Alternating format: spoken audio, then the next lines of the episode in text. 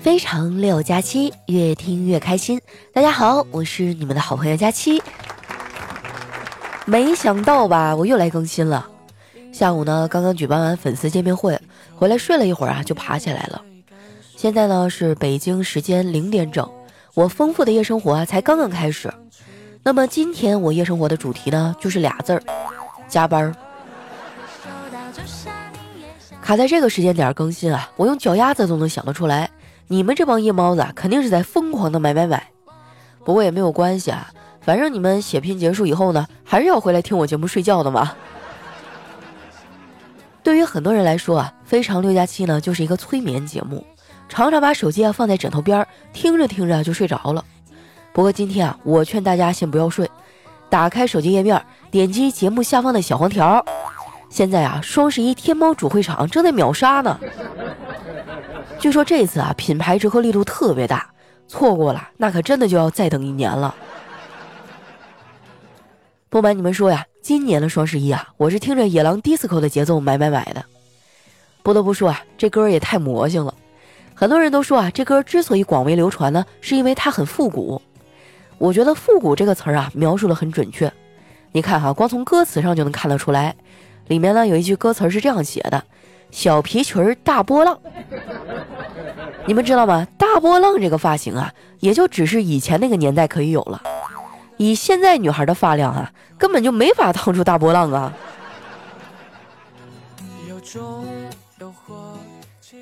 这个双十一过完啊，我恐怕又要吃土了。我周围的小伙伴也好不到哪儿去，大家都是精致的穷人，天天嚷嚷着还要发家致富。不过呢，我们为了致富啊，做过最努力的事儿，就是每天啊挑个十条八条的抽奖微博，啊一口气儿转发了，然后等待着一夜暴富。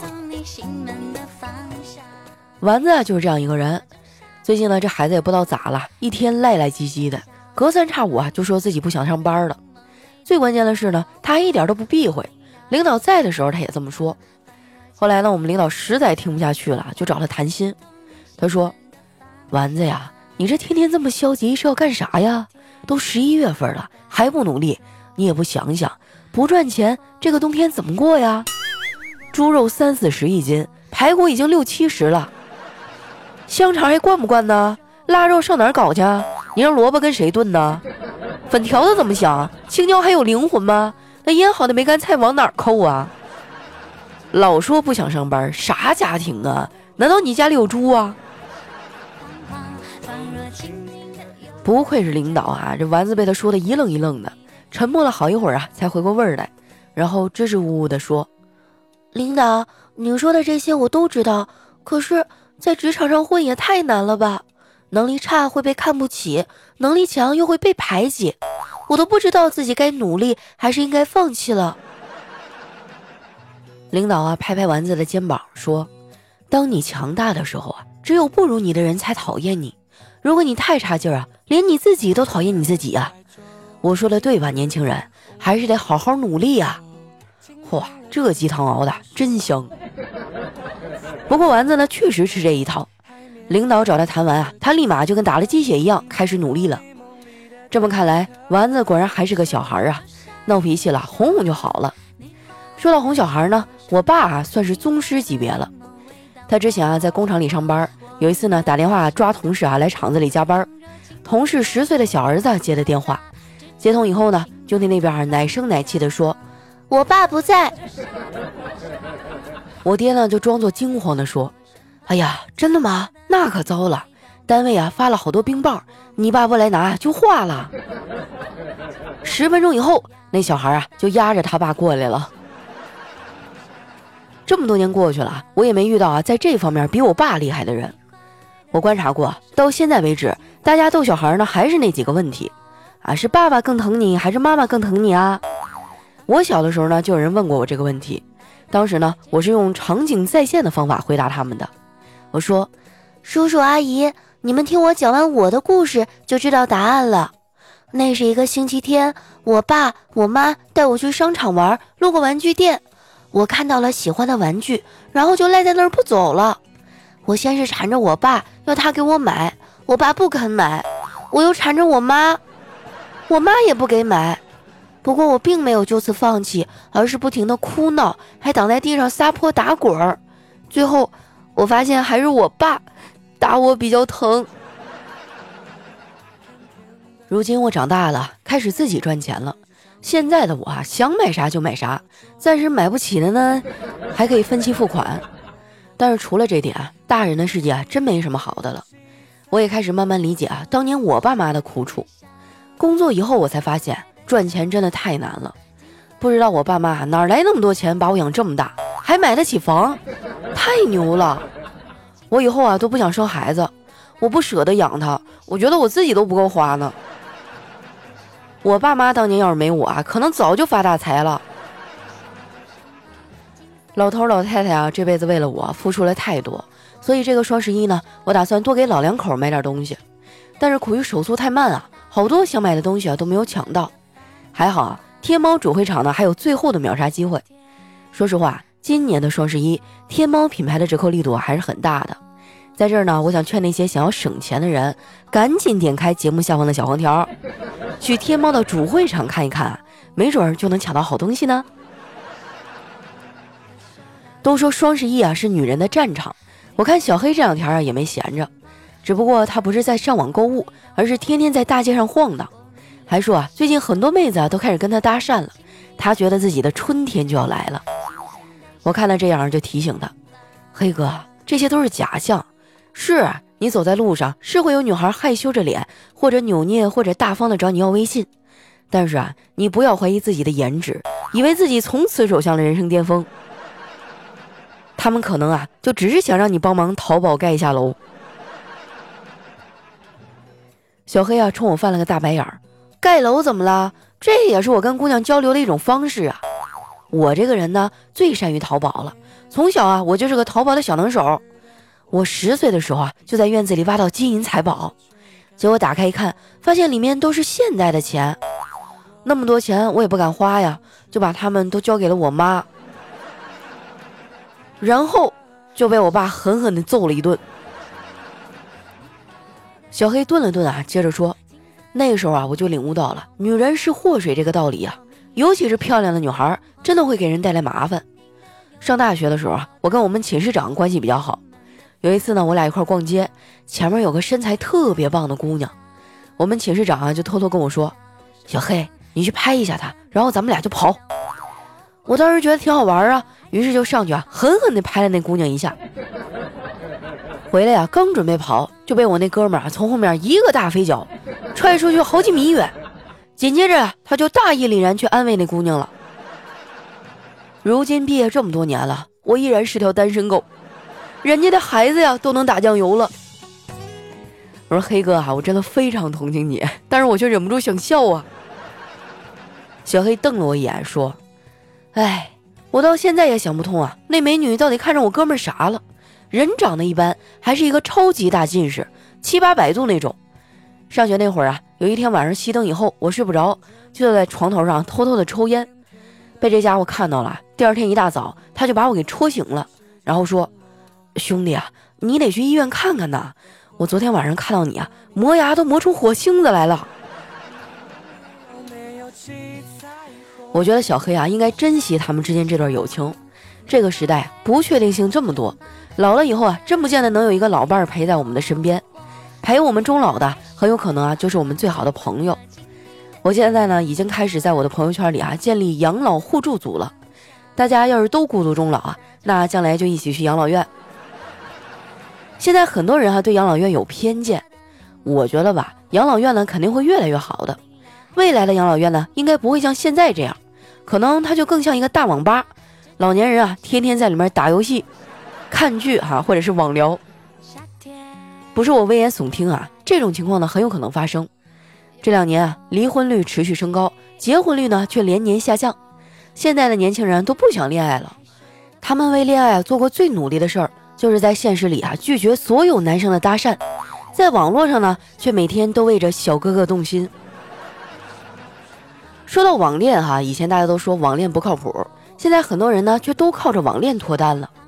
丸子和叨叨啊，就是网恋奔现的成功案例。他们俩第一次约会啊，丸子特别害羞，非要拉着我一起。吃完饭呢，丸子还自作主张啊，邀请叨叨去我们家看猫。叨叨当时啊也没有拒绝，我和我的猫呢就这样被迫的卷入这段感情当中了。不过叨叨哈也是挺厉害的，他来我家第一眼看到我的猫啊，就跟我说：“你这个是个公猫吧？”我说：“哎，你怎么看一眼就知道是公是母啊？”他指着猫说：“因为它有胡子呀。”哇，六六六六六啊！这个脑回路跟丸子真是太搭了。不过说句良心话呀，叨叨这人呢还是不错的。他和丸子在一起之后啊，专门买一辆车，就是为了接丸子上下班。只不过呢，叨叨有一个习惯啊，就是丸子不在的时候，他开车速度特别猛。只要丸子在车上，他就会小心翼翼的，不敢开太快。丸子发现这一点以后啊，一脸幸福的说：“亲爱的，没想到你这么在乎我呀。”叨叨啊，看了他一眼，说：“你在车上，我哪敢开太快呀？惯性太大，我怕刹不住车呀。”哇，真的是太扎心了。不过我估摸着，此时此刻，丸子的购物车呀，应该也快刹不住车了。这个呀，就是叨叨嘴欠的代价。现在啊，点击节目下方的小黄条，就能直接进入天猫双十一主会场了。这是最后的秒杀机会啊！听说折扣力度特别大。反正我是准备录完节目呢，上去看一看啊。万一我喜欢的东西恰好被我捡个漏呢？废话不多说啊，赶快点击小黄条吧。酒喝够了成仙，七窍都生烟，摆点龙门阵，节子整啥你了百万江山，了百万老板把板凳往后头站。你看雨都下到山的山的山。一段音乐，欢迎回来啊！哎呀，我这个嗓子真是没治了。这几天啊，这是什么招都用了，什么吃药啊、打针呐、含片啊、口服液、喷雾啊，就是不好使。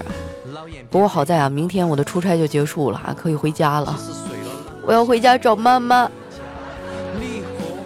哎，我记得小的时候，每一次生病啊，我妈就给我买好吃的，然后还会带我去那个儿童公园玩我最喜欢的蹦蹦床。小孩子嘛，就玩心大，上去一顿蹦，蹦得满头大汗，回头就好了。哎呀，你们一定要注意身体啊，千万别感冒了。出门的时候多穿点啊，然后常用的那种药啊都揣兜里，瞅情况不对哈，马上就吃上。太遭罪了，真的。来，接下来时间啊，看一下我们上期的留言。首先这位呢叫大猪集团指挥官。他说：“天道酬勤，佳期最行，不吹不瞎讲，佳期就是棒。”嗯，这条不错哈。晚上下班了过来领盒饭的时候，给你加个鸡腿。下面呢叫全网正经人，他说：“饺子要吃烫烫的，老婆要娶胖胖的。”佳琪你知道吗？你跟我的梦中情人相似度近乎百分之五十了。你的意思是我还不够胖啊？争取养到二百斤就可以出栏了。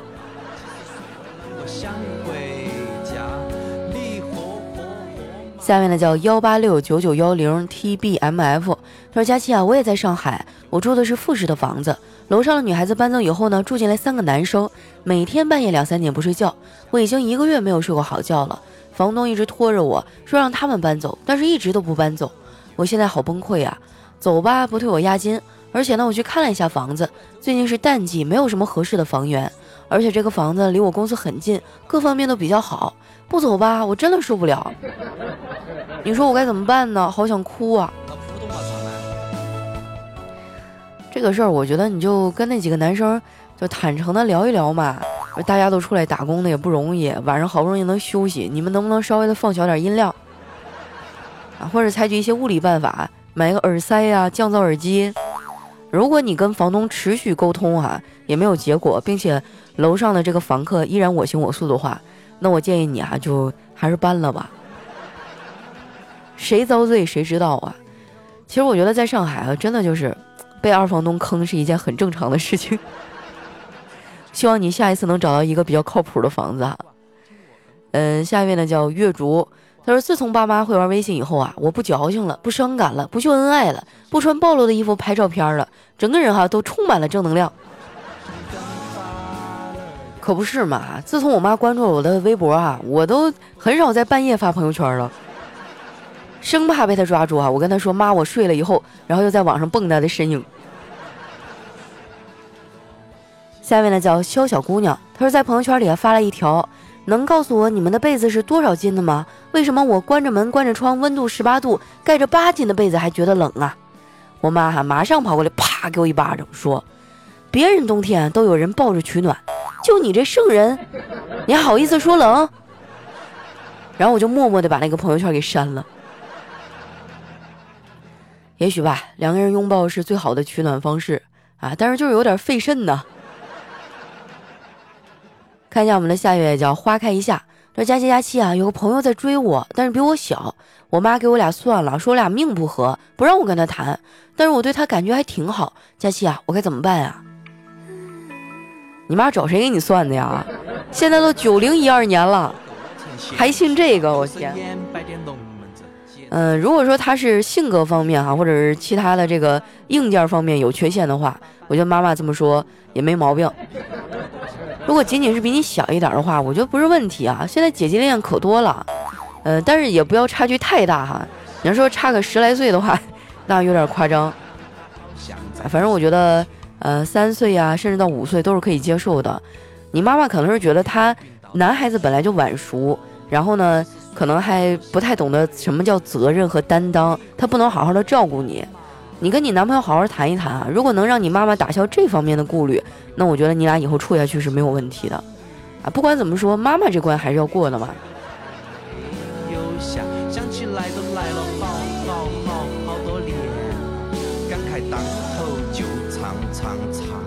下面呢叫丑女漂亮啊！他说有一天呢，一个美人鱼找到一个精神病人，告诉他说：“你还记得我吗？我就是上次你放生那一条鲤鱼，我来报恩的。”那精神病听了以后想了想说：“哦，你就是我上次放生那一条鱼啊！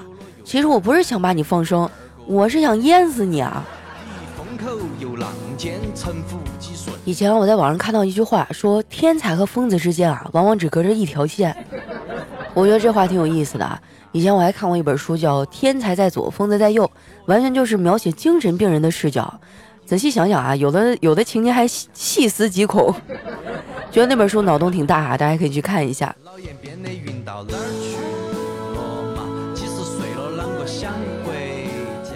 下面呢叫嘉轩爸，他说这辈子啊我看过很多电影，印象最深的啊就是前两天去电影院看了一场《以后的我们》，看完以后我就哭了，因为啊我一出电影院发现我电瓶车丢了。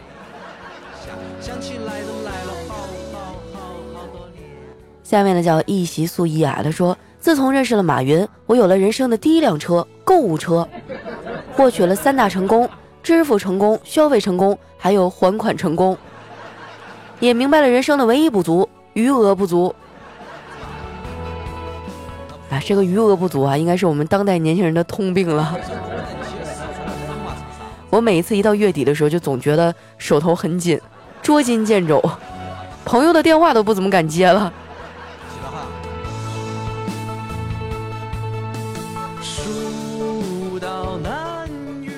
下面呢叫佳期家的 QQ 心，他说大年三十啊，小明的爸爸呢挂年画，叫小明从后面看一下是不是挂在正中央了。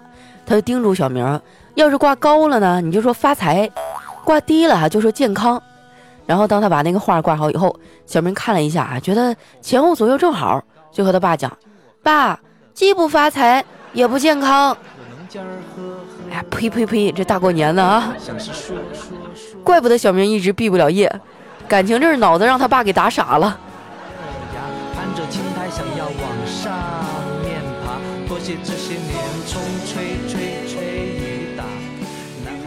下面呢叫怼怼是仙女啊，她说昨天下午呢，我在小区楼下和大爷聊天儿，大爷说说你和大妈的故事吧。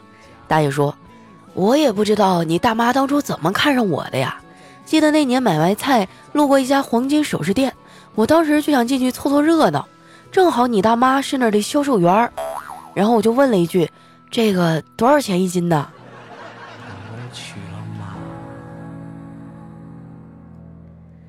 来看一下我们的最后一位哈，叫咬牙熊。他说有一天啊，老王说了：“哎呀妈，气死我了！小李居然打我的儿子！兄弟，你给我出个主意，找个什么样的理由报复他？”